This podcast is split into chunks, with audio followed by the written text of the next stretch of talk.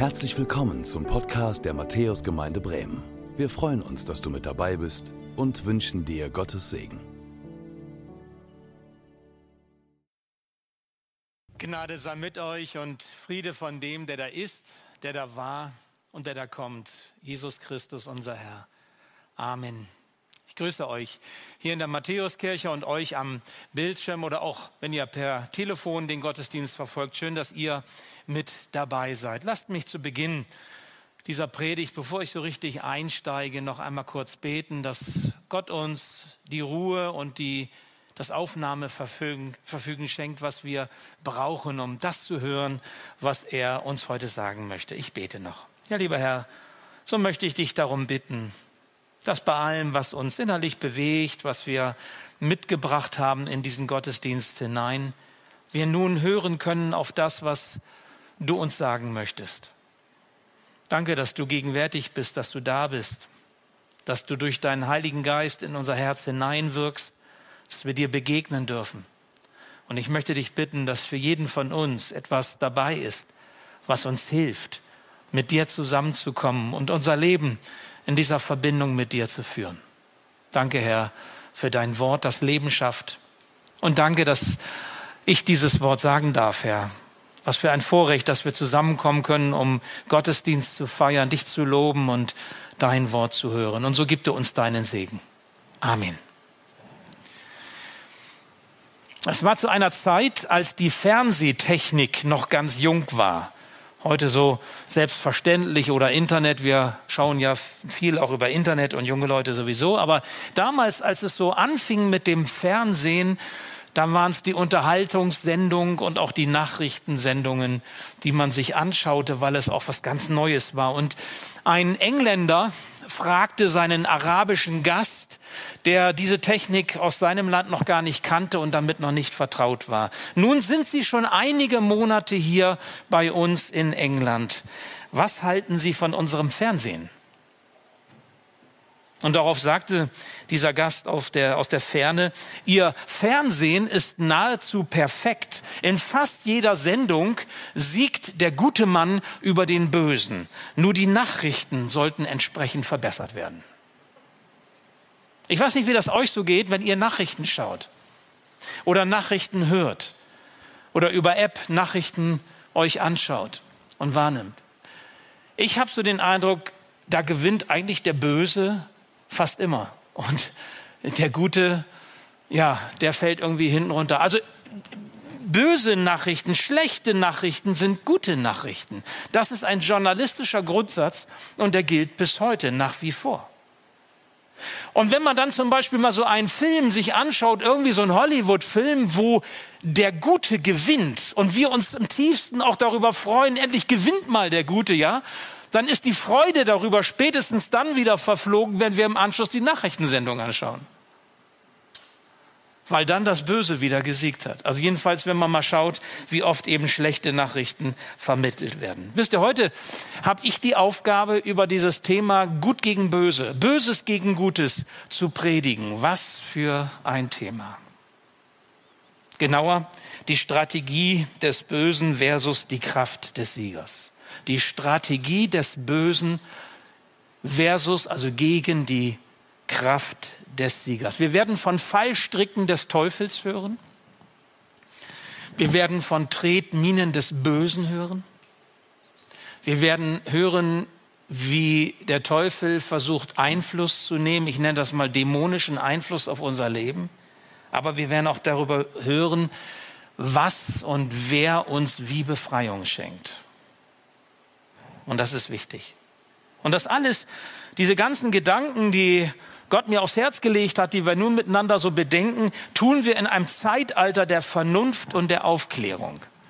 Ich meine, wie kann man über so ein Thema überhaupt predigen, wo wir doch im Zeitalter der Vernunft und Aufklärung den naiven Gottesglauben abgelegt haben, aber nicht nur den naiven Gottesglauben, sondern wir haben damit auch das personalisierte Böse in der Gestalt des Teufels abgelegt. Ist doch so, oder?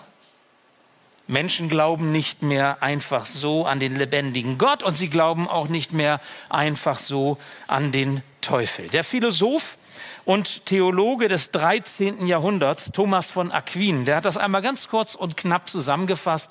Er hat gesagt, das Böse ist zu lassen, das Gute ist zu tun. Punkt. Das Böse ist zu lassen, das Gute ist zu tun. Naja, Jupp, er hat irgendwie recht, finde ich. Aber es ist eben nicht so einfach, das Böse zu lassen. Denn das Böse hat sowas wie eine Eigendynamik, entwickelt eine Dynamik, der wir uns kaum entziehen können. Und so habe ich heute für euch eine schlechte Nachricht und zwei gute Nachrichten. Die schlechte Nachricht ist die, das Böse ist real. Und die guten Nachrichten, das Böse ist besiegt und der Sieg Jesu ist unser. Und zuerst die schlechte Nachricht. Das Böse ist real. Der Jünger und Apostel Johannes, der jüngste von den Zwölfen, die Jesus nachgefolgt sind, der hat einmal im ersten Johannesbrief, Kapitel 3, Vers 8 geschrieben, dazu ist erschienen der Sohn Gottes, und damit meint er Jesus. Dazu ist Jesus erschienen, dass er die Werke des Teufels zerstöre. Also welchen Auftrag hat Jesus ganz zentral gehabt? Die Werke des Teufels zu zerstören. Wenn man in die Evangelien reinschaut, findet man an mehreren Stellen, wie Jesus den Teufel bezeichnet. Er sagt, der Teufel ist Hortu Kosmu Archon. Und das heißt, der Fürst dieser Welt, der Herr dieser Welt. Also es gibt einen Herrn in dieser Welt, nicht Gott ist gemeint, nicht Jesus ist gemeint, sondern der Böse, der Teufel. Die Apostel und die biblischen Zeugen Alten und Neuen Testaments gehen wie selbstverständlich davon aus, dass das Böse, dass der Böse existiert. Und dass er ein Vorhaben hat, ein Werk, was er vollenden möchte, nämlich das Gute, das Gott in uns Menschen hineinlegt, das Gute, was er geschaffen hat, was er uns mitgibt, zu zerstören. Vielleicht erinnert ihr euch noch an die Predigten, die wir gehalten haben im vergangenen Jahr wo es auch um das Paradies ging damals. Und da wurde ja schon deutlich in den ersten drei Kapiteln der Bibel, 1. Mose 1, 2 und 3, was die Strategie des Bösen ist, um das zu zerstören, was Gott doch gut geschaffen hat. Und er hat ein Handwerkszeug. Er hat etwas in seinem Werkzeugkoffer dabei, womit er diese Beziehung zwischen Gott und Gott und Mensch und Mensch versucht zu zerstören. Sein Handwerkszeug ist die Sünde. Er versucht in unser Herz, in unser Leben etwas hineinzulegen, was trennend wirkt. Trennend von Gott und auch trennend untereinander. Und so haben das ja auch Adam und Eva als die ersten Menschen erlebt. Die Sünde hat sie voneinander entfremdet. Die Frau, die du mir gegeben hast, der Mann, der ist schuld. Die Schlange ist schuld. Also wir verschieben die Schuld. Es ist auf einmal getrennt. Sie schämten sich, sie machten sich Kleidung. Sie waren nicht mehr eins. Es war nicht mehr unbelastet. Es war belastet. Und auch die Beziehung zu Gott war sehr, sehr, sehr belastet. So sehr, dass sie nicht mehr im Garten Eden, im Paradies sein konnten, sondern rausgeworfen wurden. Wisst ihr, die Werke des Teufels, die er nicht nur damals tat, sondern auch heute noch tut, haben immer dieses Ziel zu trennen und zu zerstören. Und wir sollten diese Werke identifizieren in unserem Leben. Wir sollten sie wahrnehmen. Wir sollten sie erkennen, denn nur dann, wenn wir sie erkennen als das, was sie sind, können wir auch dem Teufel widerstehen. Ansonsten funktioniert das nicht. Es ist gut, dass Gottes Wort so praktisch ist, so ganz konkret. Und es gibt neben vielen weiteren Bibelstellen eine Bibelstelle, die ich euch heute zunächst einmal sagen möchte, die im fünften Buch Mose steht, wo Gott durch Mose seinem Volk etwas mitgibt im Blick auf diese Angriffe des Feindes, wie er versucht, sich festzusetzen in unserem Herzen. Und wenn ihr das jetzt gleich hört, dann werdet ihr merken, die Beispiele, die Mose hier nennt, die sind gar nicht so weit weg von dem, was wir auch alle kennen. Was ist heute tausende von Jahren später noch genauso gibt. Ich lese uns diesen Abschnitt einmal vor, 5. Mose 18, 9 und 10.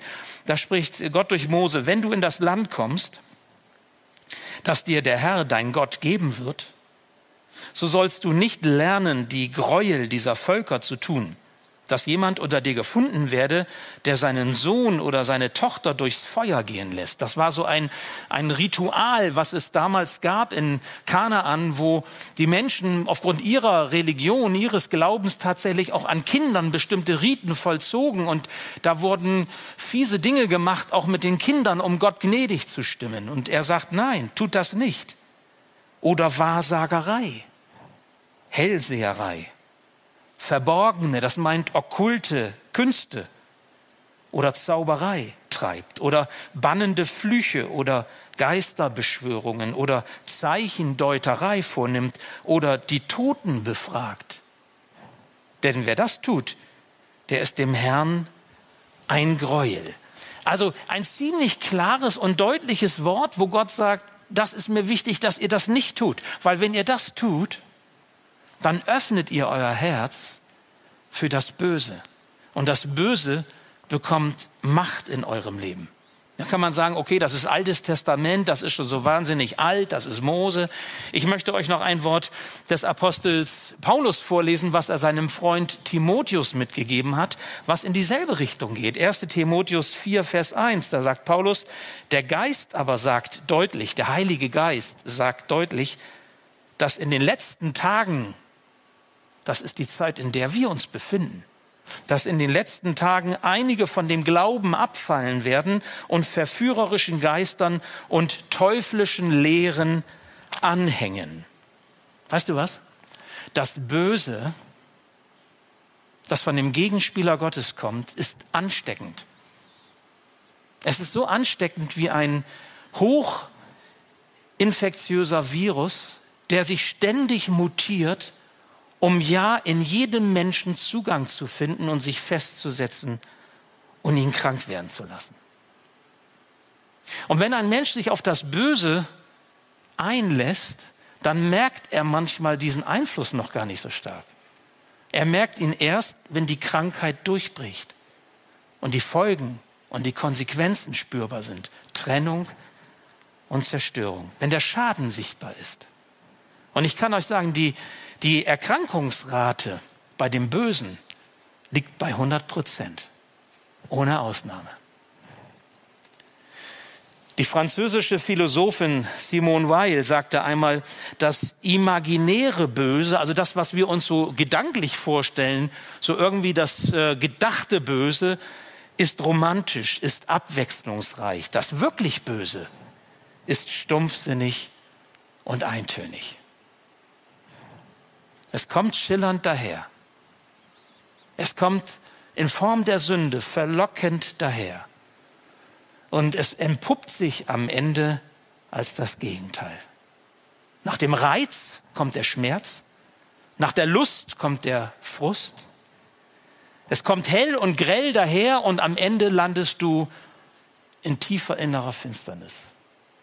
Und du merkst, du hast es nicht in Kontrolle. Du hast es nicht in der Hand. Ich möchte dir sagen, mit dem Bösen solltest du niemals spielen. Niemals. Du kannst nicht gewinnen. Dieses Spiel wirst du immer verlieren. Immer. Ich erinnere mich an ein Gespräch mit einer jungen Frau. Sie war Bankangestellte und sie traf sich mit einigen Freundinnen zu Hause und sie hatten sich etwas vorgenommen. Irgendwer von ihnen kam auf die Idee, lasst uns doch mal die Geister beschwören. Und was am Anfang wie so ein, ich sage mal, Partyspaß am Esstisch daherkam, das wurde für sie zu einem echten, echten Problem und zu einer großen seelischen Belastung. Sie öffnete ihr Fenster nur ein Stück weit für das Böse. Aber der Teufel riss das Fenster auf und trat in ihr Leben ein. Und was die Konsequenz war, waren Albträume, Verfolgungsängste und sie kam damit nicht mehr klar. Sie kam zu mir in die Seelsorge und sie suchte Hilfe. Sie suchte Befreiung von diesen Mächten, die sie nicht kontrollieren konnte.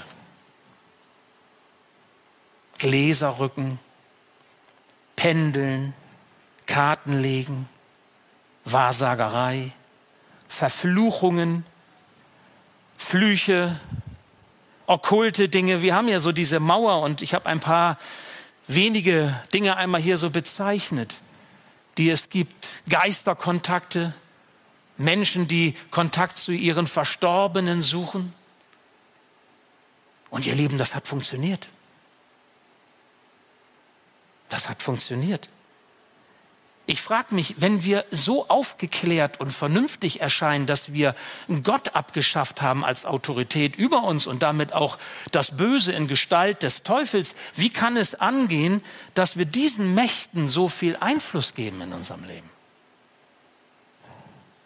Wie kann es angehen, dass so viele Menschen den Glauben an den biblischen Gott an den Gott, der uns hier offenbart ist und in Jesus Christus zu uns Menschen gekommen ist, diesen Glauben als überholt ansehen und auf der anderen Seite zugleich zum Beispiel Reiki praktizieren, Horoskope lesen und sich davon abhängig machen, Astrologie betreiben, Tarotkarten legen, religiöses Yoga praktizieren, Amulette, Heilsteine und so weiter, sich darauf einlassen. Wie kann das angehen? Wie passt das zusammen? Wisst ihr, im Blick auf das Böse und den Teufel gibt es nur zwei echte Gefahren. Die eine Gefahr ist, den Teufel zu unterschätzen und die andere Gefahr ist, ihn zu überhöhen. Wenn wir ihn unterschätzen, dann ignorieren und leugnen wir seine Macht in unserem Leben und das ist gefährlich. Wenn wir ihn überhöhen, ist es auch gefährlich, weil dann drehen wir uns um den Teufel, malen den Teufel an eine Wand und sind angstgesteuert und Angst womöglich besessen und auch das ist gefährlich. Wir sollen lernen, mit dieser Realität des Bösen in unserem Leben in der Weise umzugehen, dass wir widerstehen können. Dass wir die Hilfen, die Gott uns an die Hand gibt, ergreifen, um einen guten Weg zu gehen.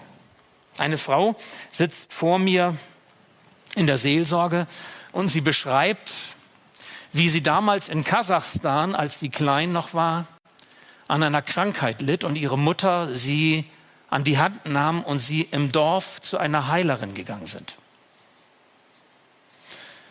Und diese Heilerin, sie hat Beschwörungsformeln gesprochen, die nicht verständlich waren, hat ihr die Hände aufgelegt und auch die Kranken dort, wo sich die Schmerzen und die Krankheiten befanden, Körperstellen angefasst. Und irgendwie hatte sie dieses Ereignis nie vergessen, aber verdrängt. Aber es war immer latent vorhanden und sie kam darüber nicht zur Ruhe. Und als sie dann zum Glauben kam, zum lebendigen Glauben an Jesus Christus, da hat der Heilige Geist den Finger auf dieses Ereignis gelegt, weil sie frei werden sollte, freigesetzt werden sollte von dieser Macht des Bösen. Sie sollte erfahren dürfen, was Jesus verheißen hat. Johannes 8, Vers 36. Wenn euch der Sohn frei macht, dann seid ihr wirklich frei. Und sie kannte dieses Wort und sie kam in die Seelsorge und erst in dem Moment, als sie sich los, lossagte von diesem Erlebnis, wo sie ja als Kind eigentlich überhaupt keine Schuld hatte, sondern die Mutter hat die Verantwortung übernommen. Die Mutter hat das Kind zu der Heilerin geführt und das Kind war eigentlich ganz passiv dabei. Aber erst als sie sich davon lossagte und ich als Bruder im Herrn, als Seelsorger sie lossprechen konnte von dieser, von diesem Einfluss des Bösen, dann war Frieden und Freiheit für sich da. Und diese Veränderung, ihr Lieben, war ihr anzusehen. Man sah, dass sie befreit wurde von etwas, was auf ihrer Seele lag. Ich könnte euch noch viele weitere Erlebnisse schildern, die ich in den vergangenen Jahrzehnten erlebt habe, bis dahin, dass Menschen mit ihrem eigenen Blut einen Vertrag geschlossen haben mit Satan. Und Dinge passiert waren, die man sich nicht erklären kann. Das möchte ich aber jetzt hier nicht alles weiter ausbreiten. Aber ihr merkt, das Böse ist Realität. Und das, was das Böse möchte unter uns, ist immer Zerstörung, ist am Ende immer Leid und Elend. Genau das Gegenteil von dem, was Gott möchte. Der Teufel möchte immer genau das Gegenteil von dem, was Gott möchte. Meinst du wirklich noch, das Böse ist Einbildung? Denkst du immer noch, es ist nicht real? Der französische Schriftsteller Charles Baudelaire drückte es einmal so aus, die schönste List des Teufels ist es, uns zu überzeugen, dass es ihn nicht gibt. Das ist die schönste List. Und mir begegnen besonders intellektuelle Menschen, auch Theologen, also ich sage mal geschulte Leute, gebildete Leute, die eben nach wie vor auch lautstark, auch von Kanzeln in den Kirchen behaupten, die Existenz des Bösen sei nicht mehr zeitgemäß. Das kann man als Botschaft den Menschen doch nicht zumuten. Das ist fast so, als würde ich die Augen schließen und sagen, was ich nicht sehe, das ist auch nicht da. In seinem Buch, um das Böse zu besiegen, muss man es begreifen.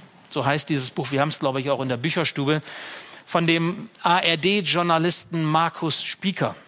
Kann man lesen von dem UN-Blauhelm-Kommandeur Romeo Dallaire. Romeo Dallaire war quasi das oberste Militär damals 1994 in Ruanda.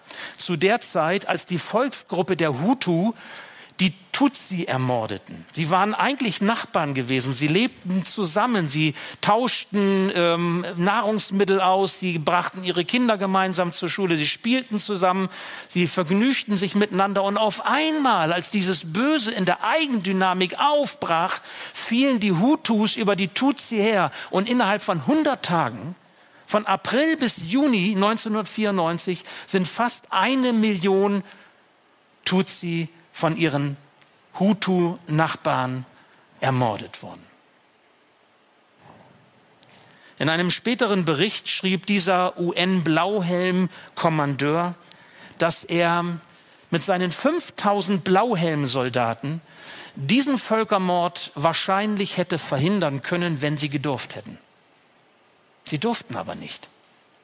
Sie durften nicht einschreiten, weil die Vetomächte der des UN-Sicherheitsrates, unter anderem Frankreich, verhinderten, dass sie einschritten. Und als ich das für die Predigt so als ein Beispiel mir so überlegte, um deutlich zu machen, wie die Eigendynamik des Bösen ist, da hörte ich in den Nachrichten am Donnerstag, dass der französische Präsident Emmanuel Macron bei einem Besuch am Donnerstag in Ruanda, manche haben das mitbekommen, eine Schuld, eine Mitverantwortung an diesem Völkermord eingestand, der vor 27 Jahren passierte.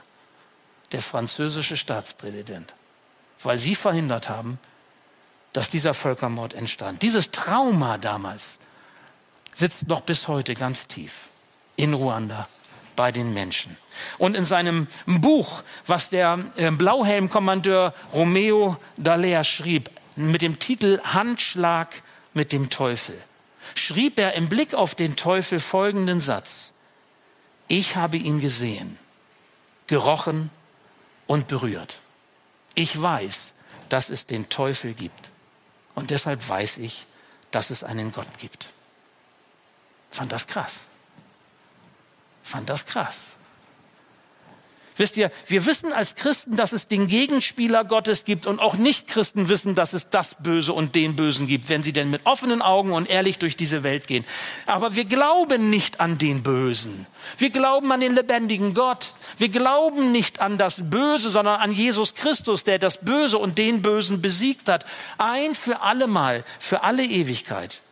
Und wie gut, dass es neben dieser schlechten Nachricht, die ich an Anfang gestellt habe, auch die zwei guten Nachrichten gibt. Und die erste gute Nachricht zunächst, zuerst, der Böse, der Böse ist besiegt. Er ist wirklich besiegt. Er ist besiegt. Er wird auch irgendwann noch mal endgültig besiegt sein, aber er ist schon jetzt besiegt. Jesus hat Menschen freigesetzt. Wenn Jesus in unser Leben tritt, dann setzt der Menschen frei, auch von der Macht des Bösen. Und vielleicht sind es vielleicht nicht diese krassen Dinge. Vielleicht bist du nicht jemand, der mit Wahrsagerei zu tun hat. Vielleicht pendelst du nicht. Vielleicht legst du keine Tarotkarten und machst nicht irgendwelche anderen okkulten Praktiken. Aber vielleicht kennst du sowas in deiner Familie. Und es trägt sich weiter. Und du leidest. Oder vielleicht weißt du etwas von Zwängen in deinem Leben. Und du merkst, du wirst sie nicht einfach los, egal was du auch tust. Sie haben eine Eigendynamik. Du willst sie eigentlich nicht tun, aber du tust sie immer wieder im sexuellen Bereich oder Perversionen, die in dir so hochkommen oder Aggressionen, die du in deinem Herzen kennst und du hast dich nicht unter Kontrolle. Vielleicht sind es auch Süchte in deinem Leben.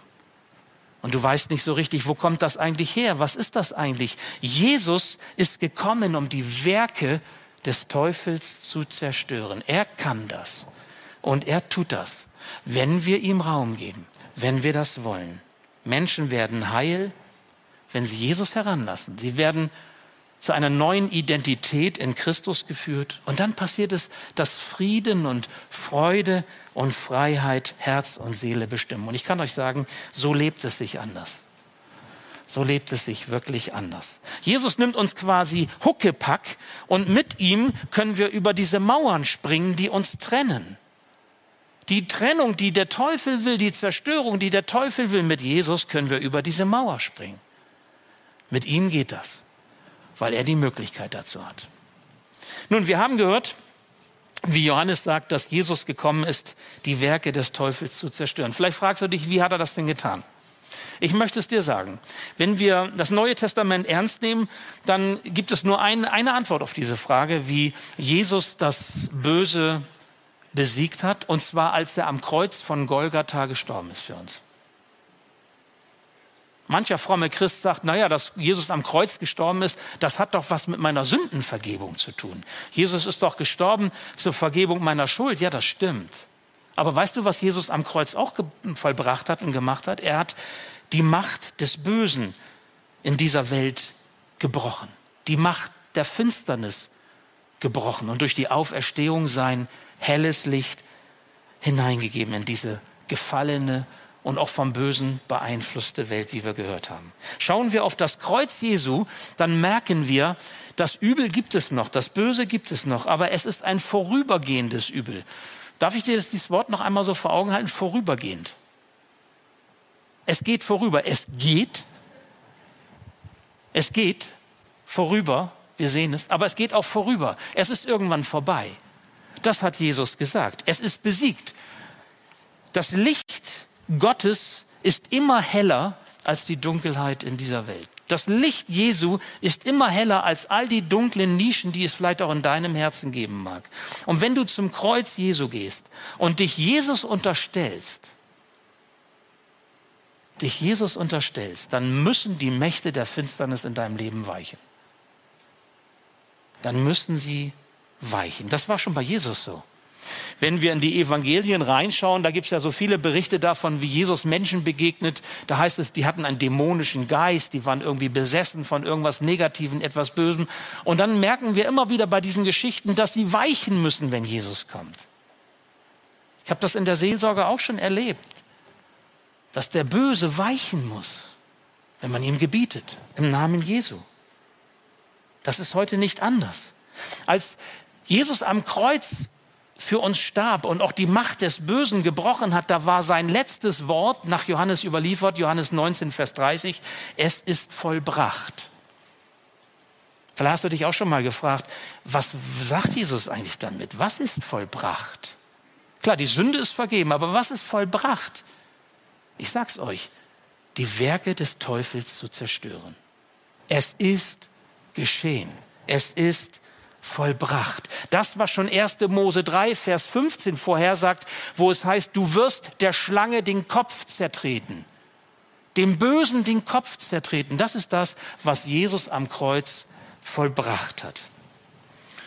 Der Schreiber des Hebräerbriefes sagt es einmal so, weil nun die Kinder von Fleisch und Blut sind, so hat auch er, Jesus, gleichermaßen angenommen, wurde einer von uns aus Fleisch und Blut, damit er durch seinen Tod die Macht nehme dem, der Gewalt über den Tod hatte, nämlich dem Teufel. Diese Gewalt hat Jesus gebrochen.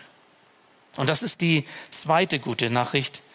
Jesu Sieg ist unser. Und da liegt die Betonung auf auf unser. Jesu Sieg ist dein Sieg und mein Sieg, wenn wir das wollen. Ich meine, das Böse gibt es immer noch, jawohl. Das ist sowas wie Rückzugsgefechte des Bösen. So kann man das nennen. Eine Armee, die, die besiegt ist, die wandert nicht einfach so nach Hause, sondern die schlägt wütend noch einmal um sich. Und das macht der Teufel auch. Es sind Rückzugsgefechte. So lange, bis er einmal, wie die Bibel sagt, ins ewige Feuer geworfen wird, Offenbarung, Offenbarung 20. Das ist so, als würde Jesus sagen, und wir sehen uns wieder im jüngsten Gericht. Und bis dahin gibt es eben noch diese Rückzugsgefechte. Und was können wir tun? Was können wir tun, wenn wir auf einmal merken, da gibt es Dinge in unserem Leben, vielleicht sogar von Generationen vor uns oder auch von uns selber. Wir haben irgendwelche Sachen ausprobiert und wir merken, es bekommt Macht über uns. Wir werden es nicht los. Wir finden keinen Frieden. Wir kommen darüber nicht zur Ruhe. Beziehungen sind erschwert. Zu lieben ist schwierig. Aggressionen im Zaum zu halten ist schwierig. Süchte sein zu lassen, Abhängigkeiten zu lösen. Es ist schwierig. Was können wir tun? Welche Dinge gibt Gott uns an der Hand? Er ist doch der Sieger. Ich möchte es euch sagen. Zunächst einmal ist es das, was wir eben schon kurz gehört haben, Epheser 4, Vers 7, wo Paulus spricht, so seid nun Gott untertan, widersteht dem Teufel, so flieht er vor euch. Untertan sein diesem Herrn Jesus Christus. Ich möchte dir sagen, wenn du das Böse bewältigen möchtest in deinem Leben, wenn du gewappnet sein möchtest vor diesen negativen Einflüssen in deinem Leben, dann geht das nur, indem du bereit bist, dich Jesus zu unterstellen. Das ist der Anfang. Und dann sagt Paulus weiter in Epheser 6, Vers 10, wir haben das vorhin einmal kurz gehört in dieser Lesung von Egon, seid stark in dem Herrn, in der Macht seiner Stärke. Zieht an die Waffenrüstung Gottes, damit ihr bestehen könnt gegen die listigen Anschläge des Teufels. Es gibt also eine Waffenrüstung. Es gibt etwas, was Gott uns an die Hand gibt, womit wir umgehen können, um widerstehen zu können, wenn diese listigen, hinterhältigen Angriffe des Bösen kommt dass wir wachsam sein können, dass wir reagieren können. Und er nennt sie, ich will sie euch kurz vor Augen halten, zum Schluss dieser Predigt, die einzelnen Teile der geistlichen Rüstung. Da ist einmal der Gurt der Wahrheit. Es ist die Wahrheit, die Gott über unser Leben spricht. Nicht die anderen Menschen, nicht dein Pastor, nicht deine Eltern, nicht deine Kinder, nicht dein Partner. Die Wahrheit, die Gott über dein Leben spricht. Über diese Welt, über das Böse und wie wir es überwinden können. Den Panzer der Gerechtigkeit. Das ist das, was vor Gott recht ist. Das ist das, was uns richtig macht vor Gott. Dass wir das anziehen. Es sind die Stiefel zum sicheren Laufen. Das ist der Weg der Heiligung, der Nachfolge, dass wir bereit sind, auch Menschen das Evangelium zu sagen, so wie wir vom Evangelium her leben, von dieser frohmachenden Botschaft. Es ist der Schild des Glaubens. Und bei Schild müsst ihr euch vorstellen, die damalige Rüstung, und das war das, was Paulus vor Augen hatte, war ein Ganzkörperschild. Nicht so ein kleiner, sondern von unten von den Füßen bis hin zum Kopf. Ein Schild, hinter dem wir uns bergen können. Vor den Pfeilen des Bösen, vor den Angriffen des Bösen. Das ist der Glaube. Vertrauen. Vertrauen in die Macht Jesu. Vertrauen darin, dass Gott alles kann. Es ist der Helm des Heils, sagt Paulus. Der Helm, der Kopf, der nun ganz wichtig ist, ja, damit wir verschont bleiben. Der Helm, den wir uns aufsetzen, die Rettung für Zeit und Ewigkeit ist das Wichtigste, dass du weißt, wo du hingehst, dass du Heilsgewissheit hast in Jesus Christus. Die kann dir kein Teufel wieder nehmen. Wenn du getauft bist, wenn du wiedergeboren bist, wenn du bekehrt bist, wenn du zu Jesus Christus gehörst und dein Herz für ihn geöffnet hast, dann ist dieses Heil dir gewiss. Niemand, nichts und niemand kann dich aus seiner Hand reißen. Selbst der leibhaftige Teufel nicht. Das Schwert des Geistes. Du bist nicht waffenlos. Du hast das Wort Gottes. Du hast die Wahrheiten und den Weg zum Heil hier drinne. Du hast Hilfestellung hier drinne. Und das ist ein Wort des Lebens. Der Heilige Geist regiert in deinem Leben. Er führt und er leitet dich auf dieser Grundlage des Wortes. Und das Letzte, was Paulus sagt, ist das Gebet. Und ich finde das toll, dass er das so sagt. Weil das Gebet ist quasi die ständige Verbindung mit dem, der uns Kraft gibt, den wir brauchen. Hallo, hallo, bist du noch da? Ich brauche dich jetzt. Gib mir mal Mut. Sprich mir Ermutigung zu. Sag mir, wie ich das machen kann. Wie kann ich jetzt reagieren? Was kann ich jetzt tun? Und er spricht zu uns.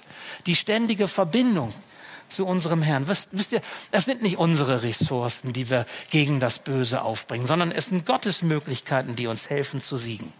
Also was ist deine Strategie? Oute das Böse in deinem Leben. Markus Spieker sagt es so. Ich finde das schön. Das ist eine Art von Outing. Also das heißt, wir holen das Böse heraus. Wir, wir verdrängen das nicht. Wir drehen nicht einfach diese Dinge jetzt mal so um und tun so, als seien sie nicht da und keiner sieht sie. Sie sind doch da. Die Mauer ist doch immer noch da, auch wenn ich es umdrehe. Oute das Böse. Steh dazu, sei ehrlich.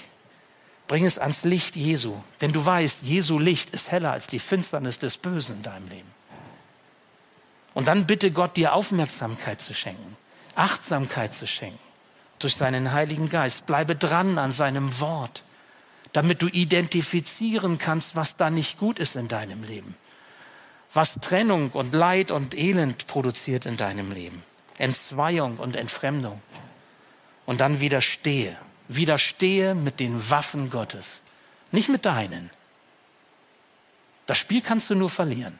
Aber mit Jesu Waffen kannst du dem Bösen widerstehen. Und denke daran, die Strategie des Bösen ist es, sich zu tarnen. Jemand sagte mal, das Böse brezelt sich auf. Das Böse macht sich hübsch. Und mancher von uns weiß, was ich meine. Aber es bleibt trotzdem das Böse.